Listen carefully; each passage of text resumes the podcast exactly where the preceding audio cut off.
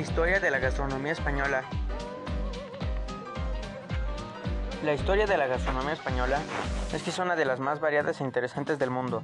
Desde antes de los romanos, la península ibérica ha recibido influencias de muchas culturas y regiones, y su gastronomía ha ido evolucionando a lo largo de los siglos, con cada nueva invasión o conquista. Incluso hoy, la, la cocina española continúa evolucionando y sigue siendo una de las mayores valedoras en la promoción de la saludable dieta mediterránea. Los romanos aportaron el aceite de oliva y el vino, los árabes sus distintos gazpachos, sistemas de irrigación, almendras y muchos otros productos hoy muy comunes y populares. Las ollas que hoy conocemos no serían posibles sin la celebración del sábado y su específico método de preparación. Y uno de los productos estrella de España, el jamón, no sería uno de los mejores del mundo si no fuese gracias a los cristianos. La dieta mediterránea es famosa por ser muy sabrosa y saludable. Y el hecho cierto es que esto es en gran medida posible por los productos naturales, cultivos y recolectados en la región.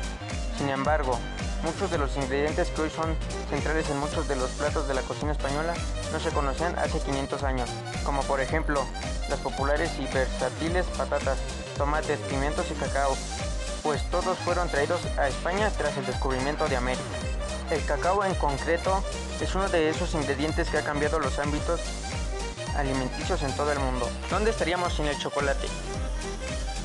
Es gracias a la dulcería española que esta delicia se ha hecho tan popular en todo el mundo. Incluso lo han combinado con otros ingredientes para producir maravillas como chocolate con churros, un clásico de la ciudad de Madrid. España tiene una rica herencia agrícola que también incluye todo tipo de ingredientes.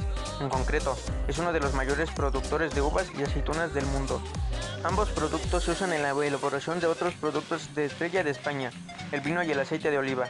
Ambos están protegidos también por variadas denominaciones de origen. Según pasaban los años, el hombre fue descubriendo nuevos alimentos, formas de conservación y maneras de consumirlo. La alimentación pasó de ser una necesidad diaria a una emoción de paladar, puesto que los romanos realizaban festines y banquetes en honor a la comida. Buscaban nuevos animales, mezclas poco usuales y bebidas para despertar sus intereses de primeros gourmets, aunque sin duda fueron los árabes los que empezaron a dejar un impacto gastronómico más importante en España.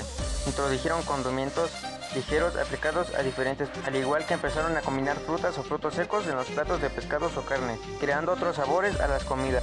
El azafrán, cítricos como las naranjas, limones o pomelos, hortalizas como las berenjenas, alcachofas o el arroz, sandías, melones, pistachos y dátiles son algunas de las muchas aportaciones gastronómicas que nos dejaron hasta nuestros días.